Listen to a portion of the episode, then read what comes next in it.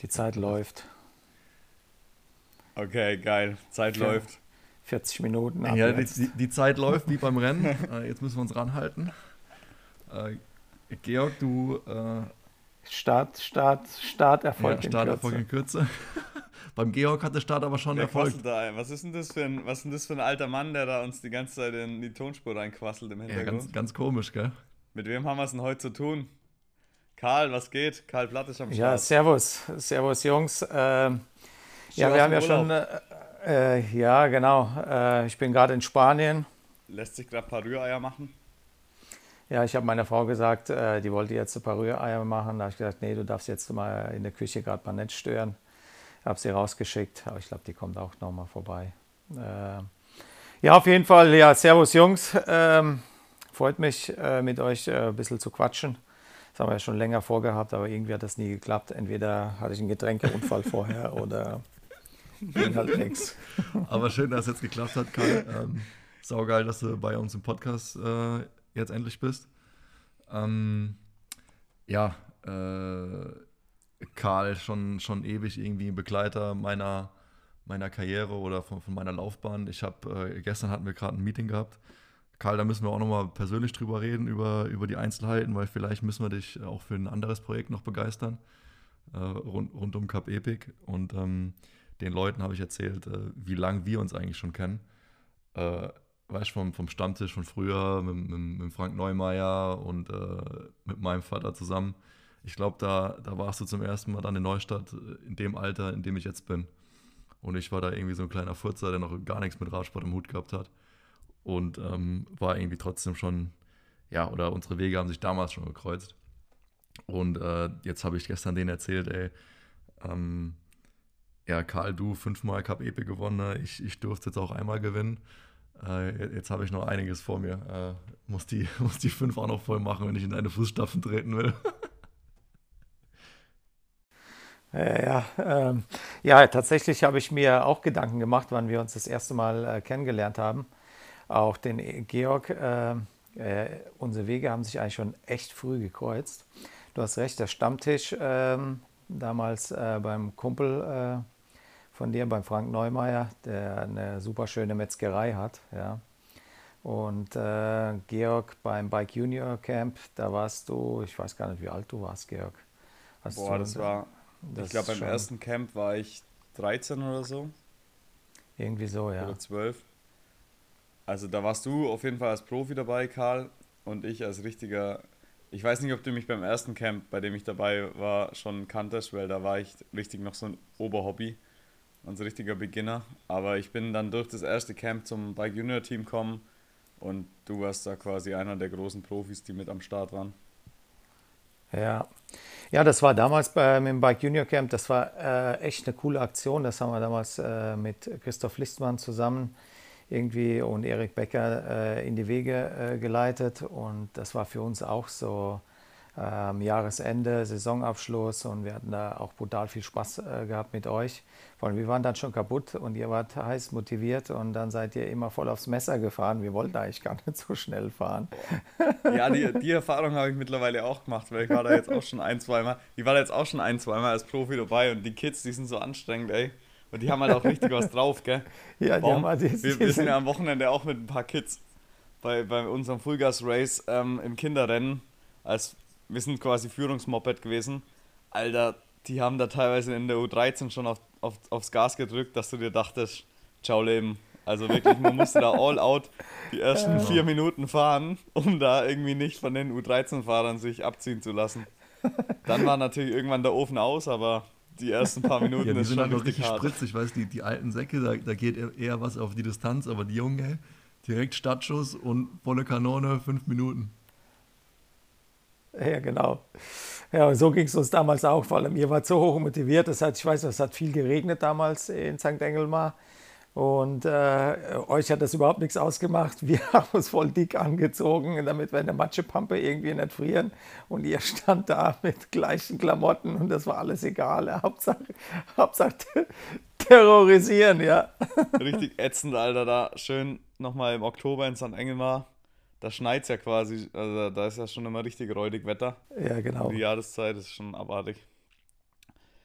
Ja, aber dafür, ich meine, ich meine, als Profi hat man da ja auch die Doppelbelastung noch abends, dann muss man sich ja immer noch richtig einen reinlöten. Da, davon wollen wir jetzt nicht erzählen. Wir hatten sicherlich das ein oder andere Getränk genommen, ja, und uns äh, versucht, so die Saison Revue passieren zu lassen. Nee, das ist auch immer geil. Äh, Karl, auch apropos ähm, Revue passieren lassen und Saisonabschluss und so. Ähm, mittlerweile sind wir halt auch, also Georg und ich, auch in so einer Situation, dass unsere Generation jetzt auch so langsam auf der Straße irgendwie in der World Tour angekommen ist und, und wir auf dem Mountainbikesport haben auch ein paar Erfolge gehabt oder kennen erfolgreiche Leute um uns herum. Und ich fände es geil, äh, Karl, du warst da auch zweimal dabei, bei der Abschlussparty in Neustadt in der Säckellerei Heim.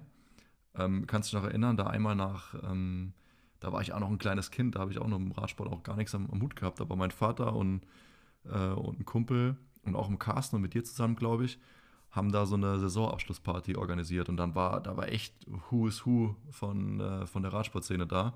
Ich weiß noch, da T-Mobile, äh, damals noch mit Carsten, mit Lado und mit Money war komplett da. Du warst da, äh, ein paar Leute vom BDR, Presse war da. Ich hätte mal Bock, das auch wieder ins Leben zu rufen, Ende des Jahres, dass wir die, ja, unsere, unseren, unseren Freundeskreis, sage ich mal, über Radsport übergreifend, egal ob es jetzt Mountainbike oder Rennrad ist, einladen und so einen Saisonabschluss äh, feiern, weil, wie du gesagt hast, ich finde es schon ziemlich geil, so am Ende von der Saison ohne Druck äh, vielleicht können wir da auch irgendwie was, so Kleinigkeiten machen, irgendwie mit Kids im Pfälzerwald noch eine Runde fahren gehen oder so, einen Tag vorher oder am gleichen Tag und dann abends irgendwie, ähm, dass wir ein bisschen feiern. Ich fände das mega geil. Ähm, kannst du noch erinnern an die Partys, Karl? Ja, ich kann mich sehr gut erinnern. Da war wirklich, äh, da waren äh, alle da und äh, ja, das war, ja, das war tierisch geil da bei, bei euch in Neustadt. Äh, aber das ist echt eine coole Idee. Sowas hatte ich auch schon im Sinn gehabt, dass man das irgendwie vielleicht auch bei mir macht. In Neustadt ist es noch ein bisschen schöner. Äh, ich weiß nicht, ob man das mit Bike äh, noch zusammen machen könnte und eine Runde durch den Pfälzerwald und dann auf irgendeiner Hütte mhm. das Ganze. Äh, da muss man gucken, wie die Leute von der Hütte runterkommen, nicht, dass es ja. da noch Verletzte gibt. Ja. ähm, aber auf jeden Fall, ja, die Idee sollten wir auf jeden Fall mal beibehalten und äh, bei uns in der Palz äh, was Schönes organisieren. Ja, ich, ich kann mir auch vorstellen, dass, ähm, ich meine, du kennst genug, wir kennen ein paar, dass, dass wenn wir da wirklich ähm, auch ein paar große Namen irgendwie, äh, also dass da ein paar große Namen kommen, das zieht auch natürlich andere an und dann, ähm, dann können wir da eine schöne, schöne Party machen, so unter uns und so ein bisschen die Saison Revue passieren lassen. Das wäre geil. Ja, auf jeden Fall. Also das sollten wir uns mal im, im Hinterkopf behalten und äh, mal was starten. Ja, ich meine, ich glaube, die, die Pfalz ist echt auch ein geiler Ausgangspunkt für sowas. Und ich meine, mit dem Frank Neumeier und so genau. haben wir genau. auch gute Connections und bekommen was zu futtern. Wein gibt es da eh genug. Genau, genau. und genau. ich glaube, Trails und, und alles ähm, zum Training ist auch vorhanden. Oder auch zum also, Rennfahren. Ne? Äh, die nächste Gelegenheit, bei der wir uns alle sehen, ist jetzt zum Sigma-Marathon am 14. Ja, genau. Ähm, also Leute, wer noch Bock hat, äh, Sigma Marathon äh, in Neustadt, hammergeil, seit Jahren eigentlich ein fester Bestandteil auch äh, von mir. Habe ich auch schon, glaube ich, ich weiß gar nicht, wie oft ich das gewonnen habe. Ähm, auf jeden Fall, ja. Fast, und, schon, fast schon so oft ja, wie Escape Epic, oder? öfter vielleicht. Wahrscheinlich. Achso, okay. ähm, auf jeden Fall einer der schönsten Marathons auch in Deutschland. Die ganzen Trails äh, auf den äh, Trainingsrunden im Prinzip von Lukas äh, und von mir. Also wirklich super schön. Lohnt sich auf jeden Fall nach Neustadt zu kommen und dort äh, zu fahren. Ja, also mega geile Atmosphäre. Ähm, wir beide kennen vielleicht den einen oder anderen Trail schon. Ne? Wir haben so einen leichten Heimvorteil. Aber äh, ja, also wer, wer die Pfalz kennenlernen will und, und so ein bisschen so ein mediterranes Feeling beim Biken haben will und, und die, ja, es ist sehr traillastig. Also ich denke, äh, die, die Trail-Liebhaber kommen da auf ihre, auf ihre Kosten und ähm, können, sich, können sich mit uns da an den Start stellen. Das Ganze wird unterstützt von Sigma. Es ist ja auch schon ein ewiger Begleiter deiner sportlichen Laufbahn, Karl. Und, Und ähm, bei mir ja auch. Also die, die, äh, die erste Verbindung mit Sigma war ja schon damals vom RSC Neustadt, der, äh, der Verein hier in, in, vor Ort, der auch schon immer von, von Sigma unterstützt wird. Also es ist einfach, einfach eine coole Sache. Ähm, wer Bock hat, äh, sich darüber zu informieren und auch anzumelden, wir packen die, die ganzen Infos in die Videobeschreibung mit rein, beziehungsweise in die äh, Podcast-Beschreibung und einfach auf den Link klicken, dann seid ihr in der Anmeldung. Ähm, Würde mich freuen, euch wieder da zu sehen. Und wir alle stehen da am Start. Ne, Georg, für dich ist Premiere. Ja, für mich ist Premiere in der, in der Pfalz, aber ich kenne auch schon die ein oder andere Ecke durchs gemeinsame Training mit dir. Allerdings den kompletten Kurs vom, äh, vom Marathon kenne ich jetzt noch nicht. Äh, ich hoffe mal, dass euer Heimvorteil nicht zu groß ist und ich da trotzdem was zu melden habe.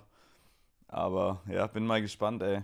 Also ich freue mich echt auch riesig aufs Event und ja, kann mir gut vorstellen, dass es auf jeden Fall eine, eine richtig geile Veranstaltung wird und auch eine Mega-Strecke. Ja, nach, nachdem du äh, mich bei dir ähm, abgehängt hast, dann muss ich natürlich auch den Vorteil hier in Neustadt nutzen, ne? um, um dich abzuhängen dann. Auf jeden Fall, ja. Wobei das natürlich ein bisschen unglücklich gelaufen ist mit deinem Crash noch kurz vor knapp.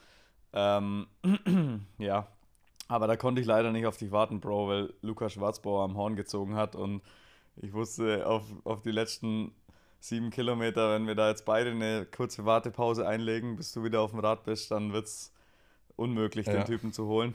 Ähm, Alter, ja, wir haben uns da echt am Wochenende brutal die, die Birnen eingehauen zusammen mit dem, äh, mit dem Luca. Das war echt, ich glaube, von den Wattzahlen her äh, schon ziemlich brutal, was da abging. Hattest du auch einen äh, Powermeter dran? Oder? Ja, ich habe auch einen Powermeter dran gehabt, auch ein SRM.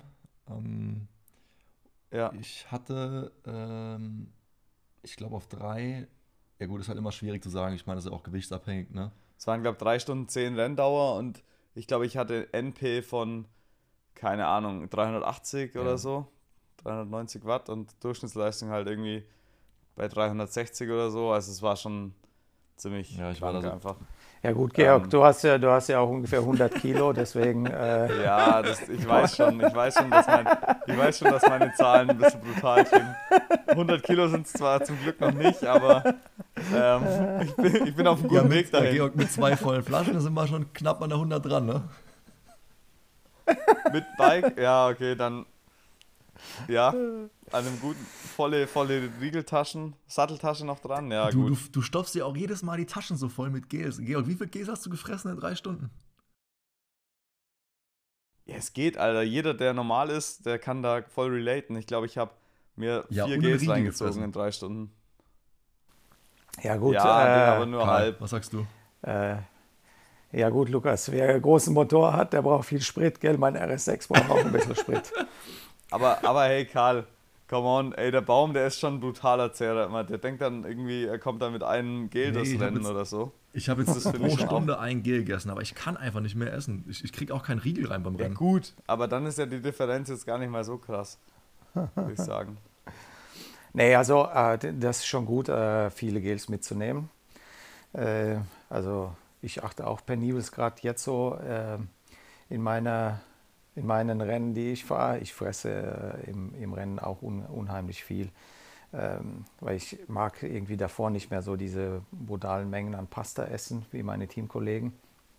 Oder auch beim Frühstück kriege ich nichts mehr runter und dann versuche ich einfach über die äh, Nahrung im Rennen aufzunehmen. Deswegen, äh, Georg, das ist, das ist schon gut, was du da machst. Ja. Es ist halt einfach auch, ja, ja, aber es ist ja eigentlich auch logisch. Also gut, ich bin jetzt vielleicht nicht der Experte fürs Zehren, aber auf jeden Fall ähm, im Rennen im, im Kohlenhydratdefizit rumzueiern und leicht unterzuckert zu sein, ist meiner Meinung nach das Beschissenste, ja, was ich, es gibt. Das brauche ich. Ich brauche einfach so einen leichten Unterzucker. Ich bin es schon so gewohnt, weißt wenn ich aufstehe, dass mir so kurz schwarz von Augen wird. Das will ich dann auch beim Radfahren haben. Ey, Baum, dafür bist du aber auch eine fette Sau. Fettes Schwein. wenn, wenn, wenn, für das, dass du die ganze Zeit im Unterzucker bist. Nee. So, Jungs, keine Beleidigungen hier. Ja, ich weiß schon, wir beleidigen uns schon die ganze Zeit privat. Aber mittlerweile kommt es halt im Podcast auch durch, weil das ja die einzige Möglichkeit für Lukas und mich ist. Oder wir, wir schwätzen halt fast nur über den Podcast. Und deswegen kommt da natürlich auch die eine oder andere Beleidigung jetzt so langsam durch. Ja, nee, aber nochmal zurückzukommen. Äh, also die Wattwerte sind schon verrückt, äh, was da heutzutage gefahren wird. Ja. Gerade auch die Cross-Country-Jungs, äh, dadurch, dass die ja, ich sehe das ja, dass die so schnell starten, ähm, da geht es halt von Anfang an direkt feuerfrei und ähm, wird auch ähm, bis zum Ende durchgehalten. Also wenn du sagst 380 Watt NP, das ist äh, schon ja, richtig, richtig, richtig schnell. Wahnsinn. Ja, ja, das waren eigentlich ähnlich, aber der Kurs war auch dafür gemacht, ähm, hohe Leistungen zu, äh, zu produzieren, weil er war halt fahrtechnisch wenig fahrtechnisch wenig anspruchsvoll. Dadurch konnte man halt immer draufhämmern. Kurze Anstiege, gell? Ja, musste nicht die Energie, man musste die Energie halt nicht mit äh, für Steuern, sag ich mal, verschwenden, sondern das war eigentlich mehr oder weniger ein Straßenrennen auf dem Mountainbike mit ein paar, mit ein paar knackigen Anstiegen und so. Aber grundsätzlich recht schnell. Also es war schon einfach ein Kurs, der voll dafür gemacht war. Ähm, und deswegen waren die Werte da jetzt auch so brutal hoch. Aber Karl, aber, wenn du jetzt sagst, mit, mit schnell starten, mit den Cross-Country-Jungs, ähm, das würde mich auch mal interessieren, wie das so früher war bei den Marathons. Vielleicht waren die auch noch einen Ticken länger, auch bei der, bei der Cup Epic. Aber wie war dann so die, die Startphase? Weil dieses Jahr, ähm, ich weiß nicht, ob, ob wir da schuld waren daran oder an den anderen Cross-Country-Fahrern, aber die sind, also das war vom Start her gefühlt genau wie beim Weltcup. Also einfach Start, Startschuss und Vollgas. Äh, ja, deshalb, das ist mir die letzten Jahre, wo ich gefahren bin, äh, schon, sagen wir, als die Cross-Country-Jungs dazu kamen, ähm, so gerade Schurter und Fumic und Avancini und so, da sind die Starts extrem schnell geworden. Und ähm, da waren auch unheimlich viele Cross-Country-Fahrer am Start. Und äh, da ging es halt auf die Plätze fertig los. Und da war erstmal die erste Stunde äh, brutale Rush-Hour, äh, bis sich so ein bisschen auseinandergefahren hat. Ja, früher, äh, ja, die letzten Jahre war das auch so, dass da direkt mal 20 äh, bis 25 oder 30 Teams äh, da waren, die die ersten äh, zwei Stunden oder zweieinhalb Stunden auch fahren konnten. Und dadurch war halt auch im Trail auch äh, immer brutales Massaker. Du, also wenn du nicht vorne in den Trail reingefahren bist und dann bist du irgendwo in den Trail rein und dann bist du schon mit einer Minute Rückstand aus dem Trail rausgekommen und äh, nur weil du ein bisschen weiter hinten reingefahren bist, aber vorne reinzufahren, da musstest du so viel Energie verbrennen, ja. Äh, das hast du ein, zweimal gemacht und dann hat es dich irgendwie parkiert. Früher war das so, da, das war auch schon schnell, äh, wie wir losgefahren sind, aber es war kontrolliert äh, schnell. Und äh, da hat sich so nach äh, einer Dreiviertelstunde, Stunde sortiert. Und ich habe das Gefühl gehabt, dass wir dann hinten raus unheimlich schnell gefahren sind. So in der Mitte haben wir so ein bisschen ähm, ja, ich würde nicht sagen erholt, aber ein bisschen einsortiert. Und dann hinten raus war immer ein brutales Ausscheidungsfahren. Also da war hinten raus also immer ganz brutal schnell, wo wir gefahren sind. So ein bisschen wie ein Straßenrennen auch. Also es hat sich schon ein bisschen, äh, das hat sich ja dann komplett gewandelt, ja. würde ich sagen. Weil genau. eigentlich ist ja jetzt eher anfangs ein Ausscheidungsfahren mal kurz und dann wird aber eigentlich so mehr oder weniger jeder halt dann fährt dann so schnell, wie er noch kann, nach der, nach der schnellen Startphase und, und zieht es bis zum Ende durch. Und wenn halt am Ende noch eine Gruppe steht, dann ist am Ende auch nochmal richtig Amok. Ja, genau, also es hat sich schon äh, gewandelt, ja. Ja, hinzu kommt, weil früher beim Cape Epic, ähm, so die Anfangsjahre, da waren einfach auch nicht so viele Trails. Wenn wir heute gucken, äh, sehr viel gebaut, ja, super coole, flowige Trails. Also die Renncharakteristik ist ganz anders geworden. Früher hast du diese Fire Roads gehabt, da hast du auch mal äh, im Prinzip so wie die zweite Etappe äh, dieses Jahr beim Cape Epic, die Überführungsetappe da nach äh, Grayton, ja, wo der erste Teil, die ersten drei Stunden oder zweieinhalb waren ja Trails und dann sind wir diese Open Roads gefahren. Und das war früher viel, viel mehr, dass du, da bist du teilweise auch auf der Windkante abgehängt worden. Ähm, ja, weil einfach äh, weniger Trails waren. Und äh, ich weiß noch, wo der Bart, Bart Brentchens früher so in, äh, gefahren ist, hast du nach jeder Ecke Angst gehabt, dass du, dass der dich vielleicht jetzt irgendwo auf der Windkante, wenn der attackiert und auf die Windkante geht, dass du dann weg bist und das Loch nie wieder zukriegst, weil der einfach im Flachen so brutal gefahren ist. Ja. Also schon auf jeden Fall eine ganz andere Charakteristik, Charakteristik wie jetzt. Ja, interessant. Das, ähm, ja, äh, ich, ich meine, es, es wandelt sich meiner Meinung nach so auch insgesamt im Mountainbikesport, auch beim Weltcup, ähm, es wird alles kürzer, es wird schneller, es wird irgendwie, wie irgendwie auch aggressiver. Dann jetzt mit, mit dem Short Track dann nochmal ganz speziell mit der Explo also so explosiv, also sehr maximal explosiv, was du da brauchst. Ähm, was, was Luca so erzählt hat, was, was für Leistung der fahren muss, um da so ein, so ein äh, Short Track zu gewinnen, das ist ja abartig.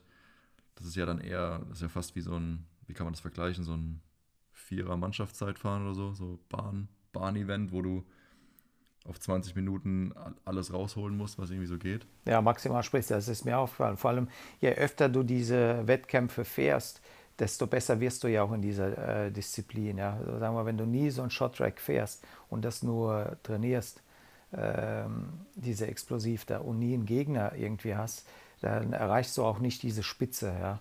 Äh, diese Spitze erreichst du erst dann, wenn du wirklich ähm, im Rennen Mann gegen Mann fährst, weil da holst du, dann bist du vom Kopf her nochmal ganz anders. Da holst du nochmal dieses letzte Prozent nochmal extra raus. Ja, das kannst du im Training gar nicht simulieren. Du kannst ja zum Beispiel, wenn du auf der Straße so ein Kriterium fährst, du kannst es vorher gar nicht so trainieren. Also zumindest ich.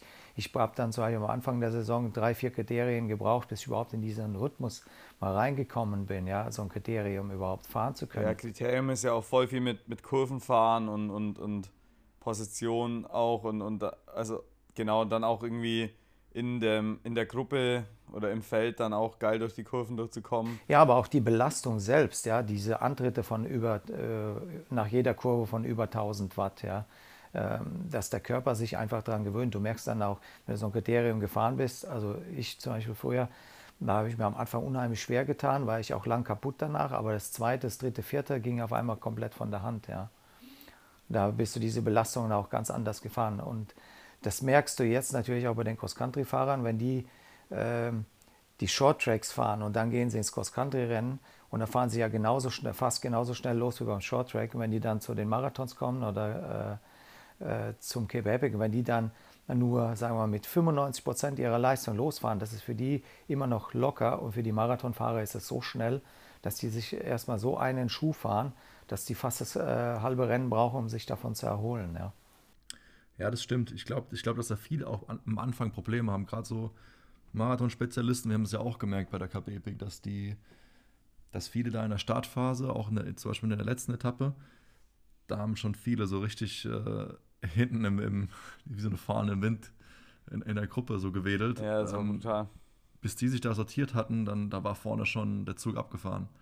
Und ähm, mit dem Hintergrund, oder die jungen Fahrer, die jetzt so nachkommen aus dem Cross-Country-Bereich oder Short-Track-Bereich dann in den Marathon rein, wenn die dann einfach noch ein gutes Bein haben hinten raus nach der Cross-Country-Distanz, dann ist es für die Marathonfahrer oftmals einfach schon vorbei, weißt du, wenn die die Gruppe einfach nicht erwischen. Genau. Ja, wenn du die Gruppe am Anfang äh, nicht, äh, nicht bekommen hast und die wechseln sich vorne, sagen wir, mit vier, fünf, sechs Mann ab, da hast du hinten fast keine Chance mehr, ja ja, Start, Startphase wird immer wichtiger, egal ob das jetzt äh, also ich glaube, da kann man Marathon definitiv einen Unterschied machen. Also wenn einfach am Start schon weg bist, eine Gruppe steht mit starken Leuten, dann wie sollen die hinten wieder rankommen? Also wenn man den Start überleben kann und trotzdem noch hinten raus durchziehen kann, ja. Ja, vor allem, weil die Strecken auch anders ge äh, geworden sind. Du hast halt viel mehr Trails und im Trail kannst du nur eine gewisse Geschwindigkeit fahren und die sind mittlerweile auch alle technisch auf einem brutal hohen Niveau, ja. Also es ist nicht so, dass du, klar, der eine ist ein bisschen besser, der andere ein bisschen schlechter, aber das sind jetzt nicht so Riesenunterschiede, dass du auf einmal zwei, drei Minuten irgendwo rausfahren kannst im Trail. Und wenn du eine Geschwindigkeit fahren kannst, dann äh, kannst du das Loch eigentlich fast gar nicht äh, zufahren. Und früher war das so auf einer Fire Road, da hast du, äh, sagen wir mal, die letzten 20 Kilometer, 30 Kilometer Fire Road gehabt und da konntest du wirklich noch einen Unterschied machen, dass du von hinten auch nochmal mit einer brutalen Kraft äh, auf einer Fire Road irgendwie das Loch noch hättest zufahren können, ja. Weil da einfach, ja. du kannst da eine höhere Geschwindigkeit fahren, wenn du mehr Power hast. Und heutzutage ist es so, auch wenn du mehr Power hast, kannst du das Loch eigentlich gar nicht mehr zufahren, weil du dann im technischen Gelände bist und da kannst du nur so eine Geschwindigkeit fahren. Mhm. Also das ja, so für mich war das Meinung. Gefühl auch immer so entspannend oder ähm, wie soll ich sagen, so die, die Erholungsphase, wenn es im Trail Ja, Baum, war, das haben wir doch auch festgestellt. Wir waren doch bei der letzten Etappe vom Cape Epic, wo wir die große Zeit oder das riesen Ja. Loch auf die Spitze gut machen mussten, waren wir doch auch lange Zeit in den Trails gefangen, Ja. sind da eigentlich all out gefahren, alles was geht und konnten da einfach anfangs erstmal wenig Zeit gut machen. Und den wirklichen Unterschied konnten wir dann erst machen, als wir raus auf die Fire Roads gekommen sind, wo man dann wirklich mit purer Gewalt ähm, ja, reintreten kann und dann halt auch den Unterschied machen kann. Und die Jungs, die halt nicht mehr die Watts aufs Pedal bekommen, die äh, bekommen dann riesen Löcher, wenn sie nicht im Windschatten mitfahren können. Ja, man kann dann in den Trails eigentlich, ja, schwierig nur das Rennen für sich entscheiden und gewinnen und riesen Zeitabstände rausfahren. Was man aber definitiv machen kann, ist halt, dass man in den Trails so rumeiert, ähm, dass man das Rennen halt damit dann verlieren könnte, unter Umständen.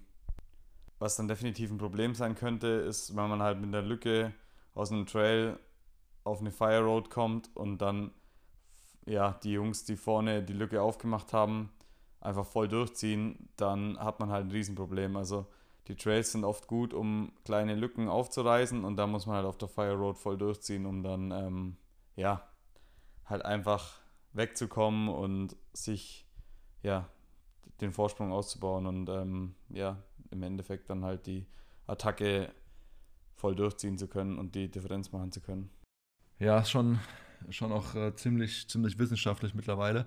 Hey Karl, wir hatten es auch, äh, ähm, Georg und ich hatten gerade vor kurzem drüber geredet. Warst du schon mal in einem Windkanal? Weil dadurch, dass die, dass die ganzen Rennen auch immer schneller werden, ähm, spielt auch Aerodynamik immer eine größere Rolle. Und zum Beispiel jetzt auf dem Rennen, was wir am Sonntag gefahren sind, beim, beim Georg, wir hatten fast einen Schnitt von 30 über fast 100 Kilometer. Und mit sicherlich auch, mit Sicherheit auch Stücke drin, wo wir über einen längeren Zeitraum über 30 gefahren sind, also 30, 40, 45. Und ich glaube, dass gerade ähm, auf den Stücken halt die Position und wie du den Lenker greifst und was für ein Material du fährst, auch schon ein bisschen entscheidend sein kann darüber, ob man jetzt äh, Watt spart oder eben nicht. Ne? Also du kannst dann bei gleicher Leistung irgendwie schneller fahren oder andersrum gesagt, bei gleicher Geschwindigkeit weniger Leistung ähm, oder musst halt weniger Leistung bringen. Warst du schon mal in so einem Windkanal mit dem Mountainbike?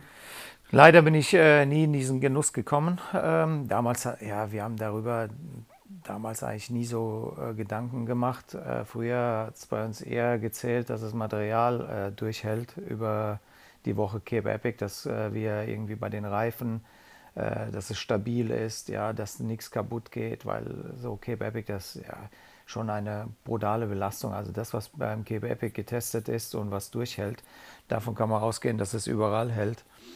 Ähm, aber du hast recht, ja, gerade bei den schnellen Rennen ähm, äh, könnte man sich äh, echt überlegen, da ein bisschen aerodynamischer drauf zu hocken. Also ich glaube schon, dass es äh, unheimlich äh, viel ausmacht. Heutzutage sagen wir, die ganz, äh, ich sage, das ist immer der neumodische Kram, dass man vermessen wird auf dem Rad, dass es von der Ergometrie besser, dass man besser tritt und so, dass die Winkel passen. Ich muss ehrlich sagen, ich finde es okay bei jungen Fahrern, die gerade noch so ihren Weg machen. Aber gerade bei den Älteren, die schon irgendwie eine halbe Million Kilometer im Körper haben, ähm, da hat sich der Körper so dran gewöhnt, äh, dass, äh, ja, dass es da eigentlich äh, keinen Sinn macht, da irgendwas zu verändern. Ich glaube fast, dass es schon kontraproduktiv ist. Ähm, aber gerade mit dem Windkanal, äh, ich glaube schon, ähm, oder gewisse Positionen, dass man vielleicht vorne ein bisschen runter geht, flacher. Ich meine, wenn ich euch anschaue, ihr hockt, auch, ihr hockt eigentlich nicht wie typische Mountainbiker auf dem Rad drauf. Ihr, also ich, meine persönliche Meinung ist, ich sehe das schon, dass ihr relativ aerodynamisch, ihr habt auch lange Vorbauten drauf, ihr hockt vorne sehr tief. Wenn ich das zum Beispiel mit anderen äh, vergleiche, die sehr aufrecht auf dem Bike hocken, also ich glaube schon, dass es viel ausmacht. Ja, allein wenn du einen Lenker anders äh, nimmst, äh, das, da muss man ja, kann man ja ganz einfache Tests einfach im Flachen auf der Straße machen. Wenn du einen Lenker in der Mitte äh, nimmst oder sich äh, sogar weiter nach unten äh, bückst und du fährst gleiche Watt, da fährst du auf einmal bis zu 2, 3 km/h schneller, nur wenn du einfach nicht mehr so aufrecht im Wind äh, hockst. Ich glaube schon, dass es dann äh, sau viel ausmacht. Ja. Früher sind wir ja auch Hörnchen gefahren, was jetzt ja komplett verpönt ist. Ich traue mich ja fast selber gar nicht mehr, Hörnchen dran zu machen. Ja. Aber Ähm, ich, bin, ich war auch so einer der letzten Mohikaner, die noch Hörnchen gefahren sind, äh, weil es irgendwie ja, äh, ja schon angenehmer war, auch für die Hände. Ja, ja gut, äh, damals waren die Lenker aber nur 580, 560 oder äh, 600 und heutzutage fährst du ja 740er oder 720er Lenker. Ähm, wenn du noch Hörnchen hast und dann irgendwo im Gebüsch fährst, äh, und äh, das Gebüsch bleibt dann am Hörnchen hängen. Äh, machst du schön Salto Montales, ja. Äh, ja, das, äh, da gab es schon einige Stürze, die äh, früher mit, mit Hörnchen irgendwo am Busch hängen geblieben sind, also Sicherheitsaspekt. Ähm, ja, mich hat es damals auch teilweise mit den Hörnchen so um irgendwelche Bäume gewickelt, als ich im Cross-Country-Rennen halt dann in den Flatterbändern äh, mich teilweise eingehackt habe und dann über das Flatterband zu einem Baum quasi hin navigiert worden bin. Ähm, ja, das war echt weniger geil. Also gerade bei verwinkelten Kursen ist es echt nicht zu empfehlen mit so einem Lenker hantieren. Also ich, ich bin eher, ich, also ich werde das mal testen, ähm, auch Lenkerband in die Mitte zu machen, also neben Vorbau. Ja, das habe ich auch ganz oft gemacht. Also Lenkerband habe ich mir ganz oft in die Mitte gemacht und dann wirklich äh, mit, den, äh, mit den Ellenbogen ja, ähm, draufgelegt und das macht äh, ex extremst viel aus. Und ich glaube, beim Mountainbike ist es sogar noch erlaubt, dass man diese Position fahren kann. Ja. Gerade auf den Fire Roads, also das macht einen riesen Unterschied. Da fährst du mit der gleichen Watt, fährst du irgendwie 2, 3 km/h schneller. Ja.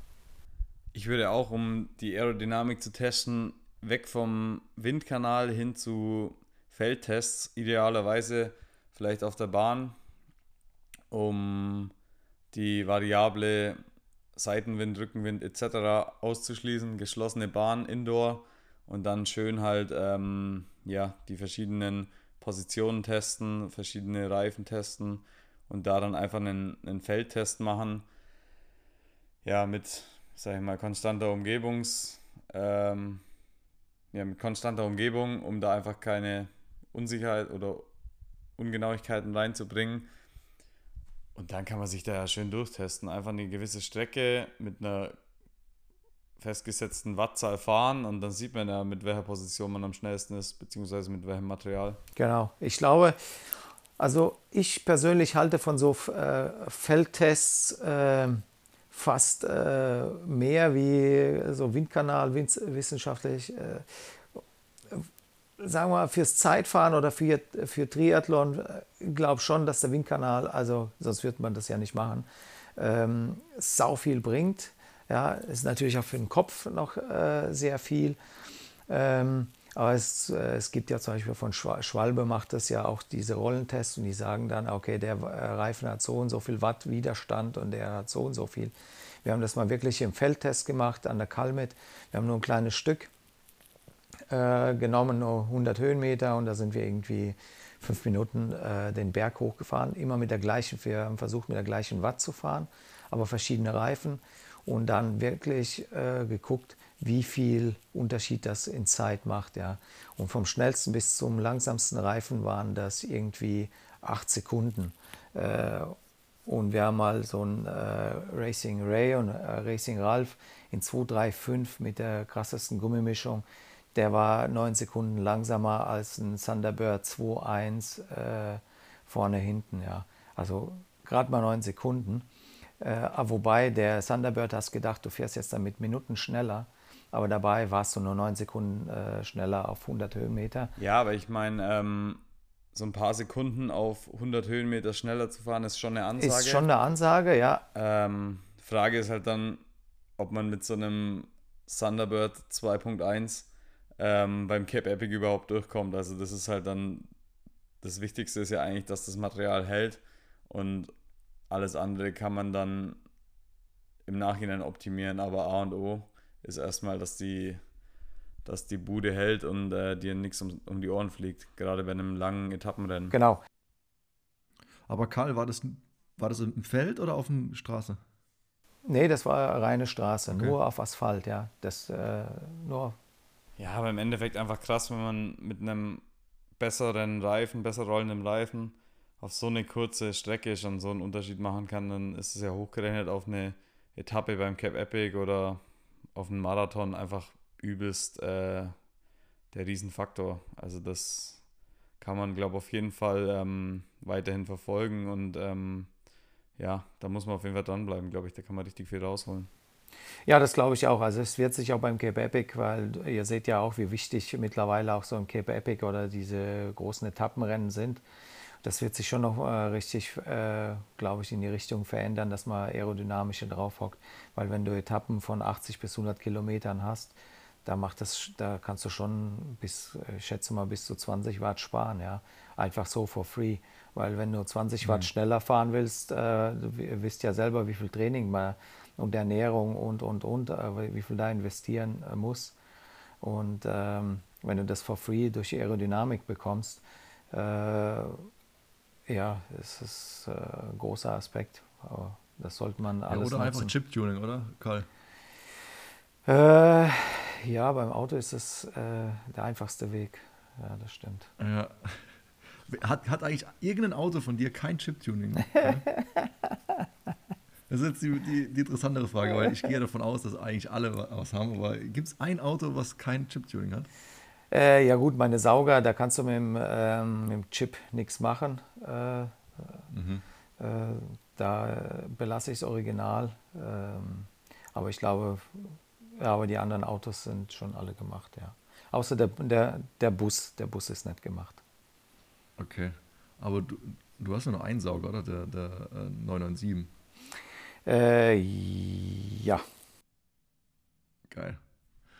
Aber dann, ach, das habe ich auch nicht gewusst, dann ist dann der Chip-Tuning macht dann bloß was von der Steuerung vom Turbo. Genau, der, der sagen wir mal, Softwareoptimierung, der vergaukelt einfach äh, den Motor, der sagt dem einfach, du kriegst äh, jetzt ein bisschen mehr Luft, ein bisschen mehr Sprit und dann äh, hat er einen höheren Ladedruck. Genau, und die Zündzeiten werden ein bisschen verändert und dann dreht der Turbo noch ein bisschen höher und dann kriegst du ein bisschen mehr Leistung rein ja, und mehr Drehmoment. Also es macht sich schon richtig bemerkbar, ja.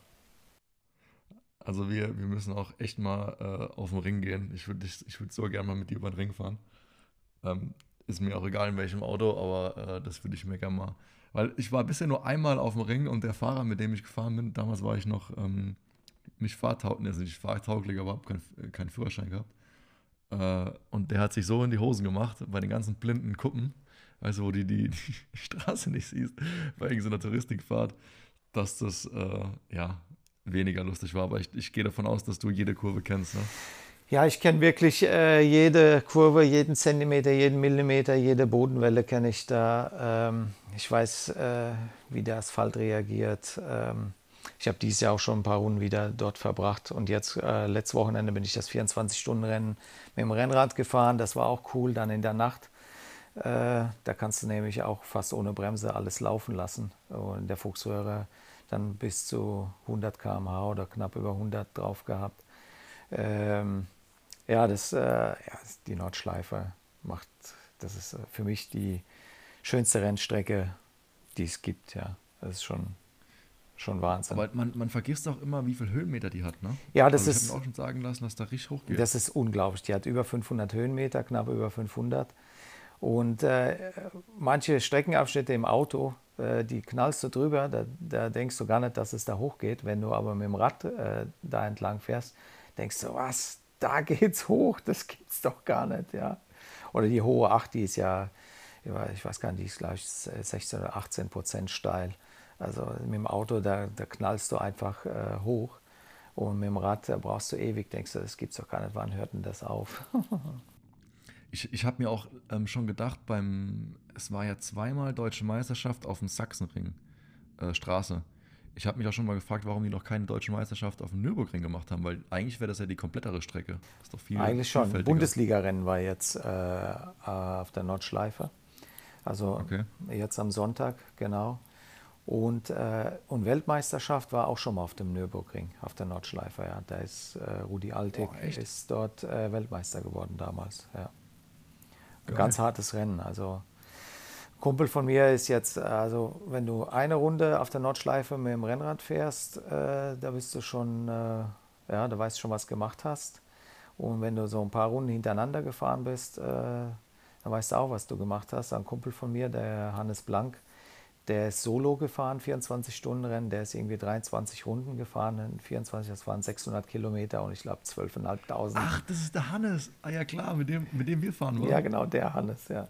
Alter. Man wird doch wohl noch ein bisschen Radfahrer genau. dürfen. Ja, genau, der. genau, genau. Und der ist... der ist so krank, der Typ. ja, Karl, wie lang ist denn eigentlich die Nordschleife? Äh, sagen wir mal, die reine Nordschleife hat 20,8 äh, Kilometer, nur die reine Nordschleife, wenn du Grand Prix-Kurs noch dazu nimmst, äh, je nachdem, ob die Kurzanbindung, da gibt es verschiedene Anbindungen, ja, gibt es die VLN-Runde, die 24 Stunden, also um die äh, 25 Kilometer eine Runde. Boah. Aber der Hannes, ne, also liebe Grüße an Hannes, falls er zuhören äh, wird. Ja. Also der Typ, der hat mich echt beeindruckt. Ne? Wir waren, ich habe den einmal kennengelernt bei einer Ausfahrt mit ihr. Das war übrigens auch die die längste Ausfahrt, die ich 2021 gemacht habe. Über 200 Kilometer. Wir wollten unbedingt 200 Kilometer voll machen. Und ich, ich habe mich schon voll gefreut. Ey, 200 Kilometer, das ist das krasseste Ding, was ich auf Strava jemals hochgeladen habe. Und er kam aber von Frankfurt gefahren. Also der hatte an dem Tag 300 irgendwas, 350. Du hattest so 300 oder an die 300, nicht 200. Das war echt pervers. Ja, ich glaube, du hast sogar noch ein bisschen mehr gehabt, oder? 220 oder sowas. Ja, also 220, genau. Ja, ja. Ja, der, der Hannes mag das, der mag. Ja, ja, ja. So 200, das macht er so vor, vor der Arbeit, macht er 200. ja, Georg, da kannst du dann eine Scheibe von abschneiden von dem Typen. Weißt du, ich sag immer so, wenn ich beim Georg unterwegs bin, sage ich immer unter drei Stunden kein Training, ne? Und der sagt dann aber einfach unter 200, 200 Kilometer kein Training. Ja, echt, Alter. Respekt. Übelst der kranke Typ. Ähm, was arbeitet der eigentlich? Der hat doch einen Vollzeitjob, der ist doch kein Profi, oder? Ja, ich finde das so krank. Nee, der ist Stunden, eigentlich äh, ähm, sich Vollzeitjob, ohne ja, ja. irgendwie Profi zu sein und noch nebenher voll zu arbeiten. Ja, Radfahren hat dem schon immer brutal viel Spaß gemacht, ja. Und äh, ja, das zieht er knallhart durch. Aber irgendwie cool, ja. Ja, der macht aber auch coole Aktionen. Äh, ja, äh, Letztes Jahr ist er nach Berlin mal gefahren und dann irgendwie mit dem Zug wieder zurück. Und dann ein Wochenende drauf hat er gemeint, ja, der ist jetzt im Rhythmus. Und da ist er nach Paris gefahren. Dann hat er mir auf einmal so ein Video geschickt, wie er über Champs-Élysées fährt. Ja, denke ich, oh Junge, wo bist du jetzt? Und oh, kleine Radtour gemacht. Ne? ja, Georg, das wäre doch genau was für dich. Ja, ich kann den Typen auf jeden Fall voll verstehen, Alter. Ich feiere das richtig und ähm, das ein oder andere Mal ein bisschen länger fahren. Äh, ja, Georg, du, hast, du hast ja auch so coole Touren gemacht da in, durch, durch die Alpen. Ja. ja, und das Gefährliche ist halt auch, dass man dann voll in den Modus kommt und ein so ein acht Stunden nach dem anderen runterreist und äh, ja, sich dann komplett grau fährt. Ja, wenn du ab und zu mal sowas machst, glaub schon, dass es dir einen guten Impuls äh, gibt. Also mir hat das, äh, mir hat das schon viel gebracht. Äh, ich weiß noch ganz genau, ähm, als ich den Grand Raid äh, Christalp äh, gewonnen habe 2011, äh, ich bin den nie gefahren und das war so die längste Edition, äh, die es gab. Das war so Jubiläum. Es waren, glaube ich, 6000 ähm, Höhenmeter und 145 Kilometer. Genau, normalerweise hat er 5000, es waren 6000 Höhenmeter. Und ich habe gedacht, ja, äh, da bin ich dann äh, die Woche, äh, habe gedacht, habe ein bisschen Schiss gehabt, dass ich über die Distanz nicht komme. Da habe ich gedacht, ja komm, dann fahre ich nochmal irgendwie Dienstag oder Mittwoch nochmal ein langes Ding, einfach um den Körper vorzubereiten. Ich bin gar nicht schnell gefahren, aber dann bin ich nochmal acht Stunden gefahren am Dienstag, aber wirklich locker gefahren. Also gar nicht aufs Gas getreten, aber einfach, dass ich äh, mal den Körper daran gewöhnt habe, so lange zu fahren. Ja. Und nur die letzte Stunde bin ich ein bisschen zügiger gefahren. Und äh, ja, und dann äh, war das äh, tatsächlich gut für den Goreit. Äh, der ging dann, was war meine Rennzeit, glaube ich, sechs Stunden noch was, ja. Oder knapp über sechs Stunden bin ich gefahren. Ja, da, äh, früher in, im Trainingslager habe ich das schon auf Malle so, äh, als ich mir die Grundlagen geholt habe, ich habe gerade so alte Trainingspläne nochmal durchgeguckt. Äh, da bin ich schon öfters so gefahren. Ich glaube, da hatte ich mal ein Trainingslager, wo ich äh, so, so ein Auslöser war, da bin ich in 15 Tagen 2800 Kilometer gefahren. Und äh, ja, das war Äh, da war ich im Trainingslager vorher mit Udo Bölls und dann nach, nach sieben, acht Tagen habe ich gefragt, äh, Udo, wie sieht es eigentlich aus mit dem Ruhetag? Da Gott, wieso? Du bist, du bist ja nur zehn Tage hier. Ausruhen kannst du dich zu Hause. ich gehört, alle, alle hopp. Ja, und dann ist es mir so in, äh, in den Kopf äh, gekommen, ich muss jetzt jeden Tag Rad fahren und dann bin ich tatsächlich äh, äh, nach vier Tagen, da war ich ein bisschen kaputt, da habe ich dann einen Ruhetag tatsächlich gemacht, aber der Ruhetag waren dann 120, wo ich gefahren bin. Und dann war ich im Rhythmus drin und dann bin ich echt jeden Tag 200 gefahren. Und, Boah. Ja, das, das ging schon, ähm, so diese Distanzen zu fahren. Aber ja, ich glaube halt nur mit Intervallen sich fit zu machen, ist schon immer echt eine, ein Tanz auf Messerschneide. Ähm, da kann halt auch so viel schief gehen und wenn man die Grundlage nicht hat und den Grundstein nicht legt, dann kann man sich da halt richtig killen. Ich habe das ja auch früher mal versucht, nur durch viel intensives Training äh, die gleiche Form zu erreichen. Die kannst du aber nicht halten. Du kannst vielleicht so, das geht schon bis zu einem gewissen Grad, aber ich habe zum Beispiel so eine hohe Laktatbildungsrate. Ich brauche auch kaum intensives Training. Ich habe früher immer nur lang, lang, lang und dann eins, zwei Rennen und dann war die Form da. Ja. Aber wenn ich viel über Intervalle gemacht habe, dann bin ich einfach immer nur schlechter geworden. Die Intervalle gingen gut bei mir, ja, aber im Rennen habe ich dann nichts mehr gebracht, äh, weil ich mich dann kaputt gefahren habe. Und je länger ich gefahren bin, desto höher war mein Niveau. Ich habe mich dann auch unheimlich schnell erholt. Sag ich auch bei Cape Epic hat mir das unheimlich viel gebracht. Ich bin dann, sag ich, nach dem vierten, fünften Tag war ich im guten Rhythmus drin. Und dann bin ich dann hinten raus immer besser geworden. Das war so immer mein Talent. Am Anfang konnte ich nicht den Unterschied machen, aber dann hinten raus äh, habe ich mich so schnell erholt. Ich hatte teilweise Jahre gehabt, wo ich nach dem vierten Tag morgens aufgestanden bin oder fünften Tag und habe gedacht, ich bin noch gar keine Etappe gefahren. Und das kommt einfach durch dieses lange Training.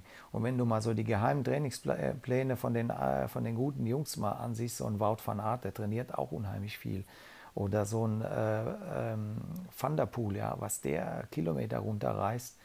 Äh, also ich weiß äh, so vom, vom Training, dass die teilweise zum Crossrennen irgendwo gefahren sind. Dann ist das Crossrennen ausgefallen wegen äh, zu viel Wind. Da hat er, und da hat er die Jungs genau gesagt, wir fahren jetzt 200 Kilometer wieder nach Hause. Ja. Und da sind die im Wind 200 Kilometer gekreiselt. Oder so ein Tom Pitcock, der ist zwischen Albstadt und Novemesto ist der 190 irgendwo gefahren. Äh, eine Transferetappe mit allen möglichen Koms. Du musst dann unterscheiden, das habe ich früher auch gemacht. Ich habe zum Beispiel das Trainingslager in Mallorca gemacht, da habe ich nur lang, lang, lang. Und als ich gemerkt habe, okay, jetzt, ist, jetzt wird das Bein immer besser, damit die Berge auch, habe ich bewusst versucht, immer so Schwellentraining zu machen. Ja. Die bin ich wirklich auch immer zügig gefahren oder dann auch die letzten zwei, drei Stunden, die bin ich auch immer zügig gefahren. Da standen immer eine 35, 40 auf dem Tacho, ja. Damit du auch so die Intensität rein, rein bekommst. Und als ich nach Hause gekommen bin, habe ich dann auch wirklich mal bewusst drei, vier Tage locker gemacht. Äh, und dann bin ich auch nie über drei Stunden gefahren, aber diese drei Stunden halt wirklich Knallgas, über die, jede Welle drüber gezogen. Teilweise bin ich dann rausgegangen, äh, aus der Haustür raus und dann bin ich die erste Welle so hochgeknallt, dass mir das Laktat aus den Ohren gekommen ist. Ja. Und dann war nach eineinhalb Stunden auch das Training vorbei, weil ich dann nicht mehr zappeln konnte. Das habe ich dann schon auch bewusst gemacht und du darfst nicht immer nur lang, lang, lang machen. Ja. Wenn du nur Intervalle machst, dann brauchst du wirklich einen Coach, der das äh, irgendwie brutal gut steuert, äh, dass er sagt, nee, heute machst du den Intervall wirklich, den fährst du jetzt nicht mit 350 Watt, sondern fährst du lieber mit 330 Watt, damit du dir äh, nicht das äh, Leben ausknipst. Ja. Äh, Thema Coach. Wir haben seit neuestem Enduko-App am Start. Äh, das ist eine App, mit der man sich selber Trainings oder eine App, die dir Trainingspläne erstellt. Und ähm, zwar lädt man seine Daten hoch und basierend auf Fahrdaten von früher ähm, und ja, Wettkämpfen, die man der App, in der App einpflegt, wird ähm, ja, mit, mit einer Software einen Trainingsplan entwickelt für einen persönlich. Man kann auch viele ähm, ja, persönliche Präferenzen mit angeben, zum Beispiel wann man Zeit hat zu trainieren, wie viel Zeit man hat zu trainieren, etc. pp. Also wirklich geiles Tool, ähm, einfach zu handeln und ja, Lukas und ich sind seit kurzem mit dabei. Manifumic ist auch mit in der Entwicklung beteiligt. Wir geben uns einen Saft mit dazu und da entsteht, glaube ich, auf jeden Fall eine geile Plattform und App, mit der man unkompliziert sein Training steuern kann. Ja, ja sehr cool. Dir, hilft dir einfach, dein, dein Training zu, besser zu steuern. Gerade als, äh, ja, wir zwei sind da eigentlich die besten Testimonials. Wir, wir haben selbst keinen eigenen Coach, versuchen selbst sehr viel selbst zu machen. Aber auch wir können, äh, können die App nutzen, die uns immer wieder ähm, klar, basierend auf die Daten, die wir der, der App zur Verfügung stellen, über Strava, über so kleine Abfragen immer, ähm, wie es einem morgens geht, wie die Trainings verlaufen sind, wie die Ruhephase war, ähm, hilft, der, hilft die App dir einfach, dein Training besser zu steuern. Und du hast auch so einen Überblick äh, über dein ja, Müdigkeitslevel und dein Fitnesslevel und ähm, ja, unterstützt dich einfach, das besser und gezielter zu steuern, um um einfach das, äh, ja, das, das Feeling oder das Gefühl, was du als Sportler hast, zu quantifizieren und nochmal optisch darzustellen, in welchem Bereich man sich befindet. Ist man jetzt eher in so einer Phase, wo man einfach äh, voll drüber ist und man braucht, man braucht Ruhe oder ähm, äh, ja, äh, kann man seinem Körper noch ein bisschen Stress zumuten.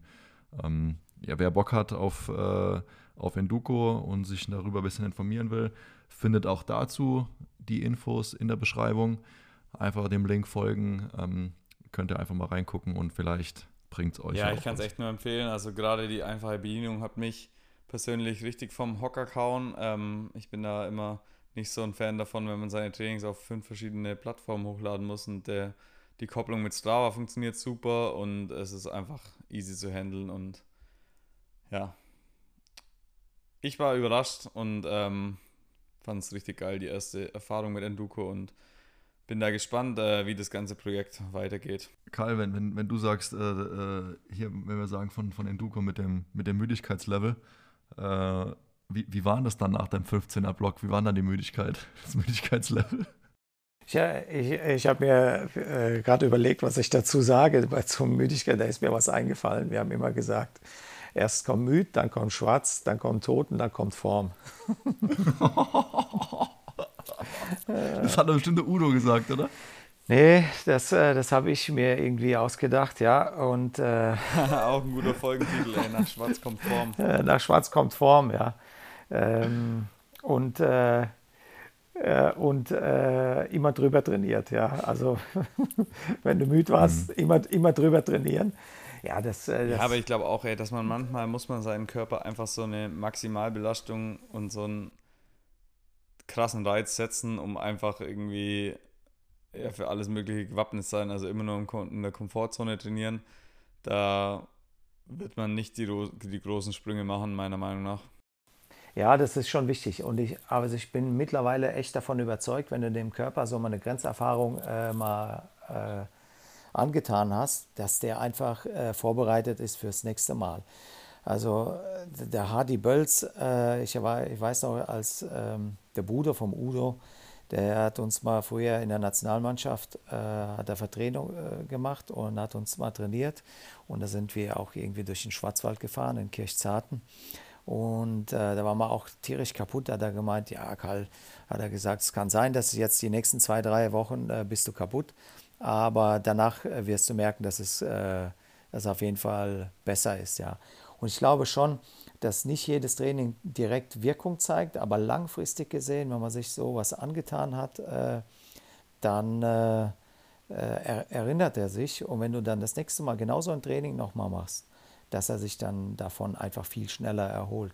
Also es kann sein, dass du im ersten Moment gar nicht so den Effekt so siehst, aber langfristig gesehen äh, hat das auf jeden Fall äh, einen tierischen Effekt, dass du äh, von Sachen einfach schneller erholst. Ja. Wenn du deinem Körper mhm. schon so manche Sachen äh, angetan hast, dass, dass der das einfach wegsteckt. Und, äh, und die jungen Kerle, die gehen halt bei sowas direkt kaputt. Ja.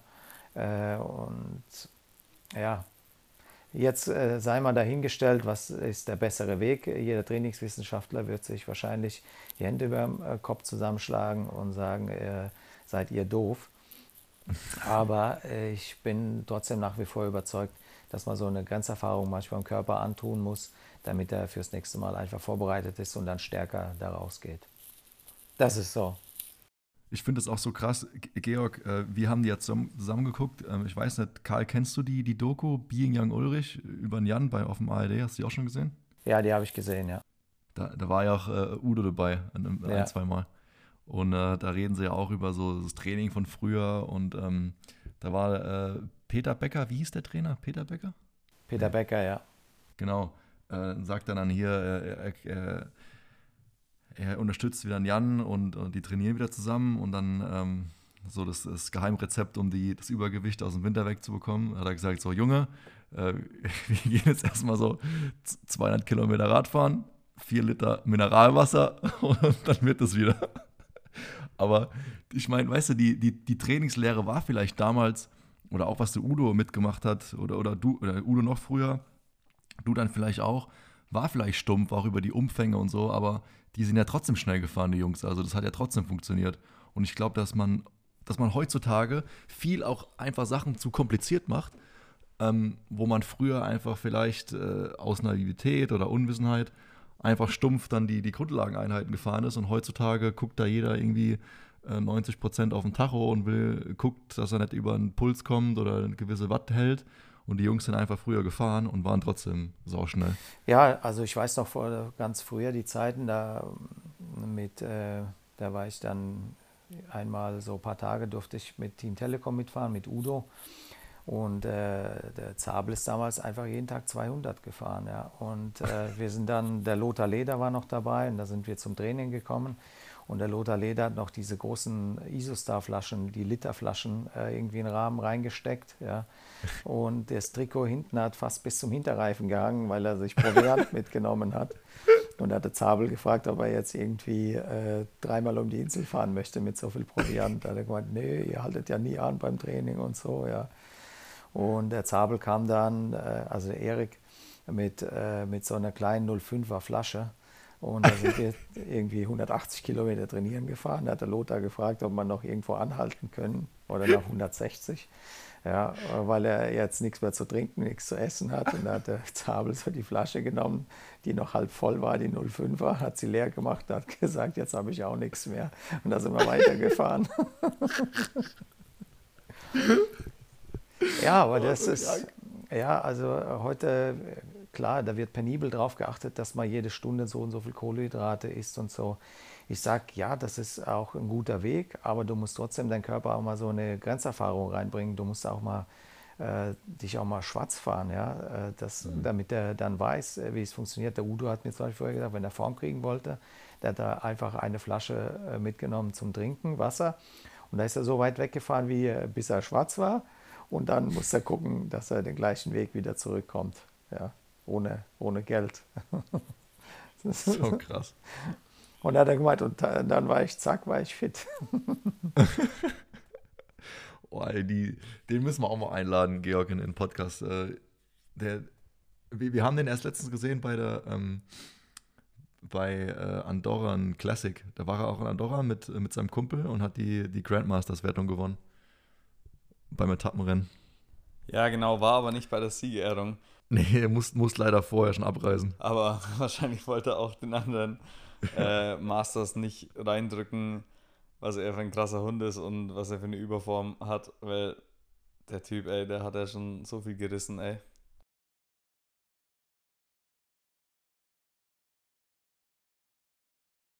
Ja, aber das ist ja auch genau das, was du sagst, Karl. Weißt du, der hat ja seinem Körper wahrscheinlich schon so viel Schmerzen angetan.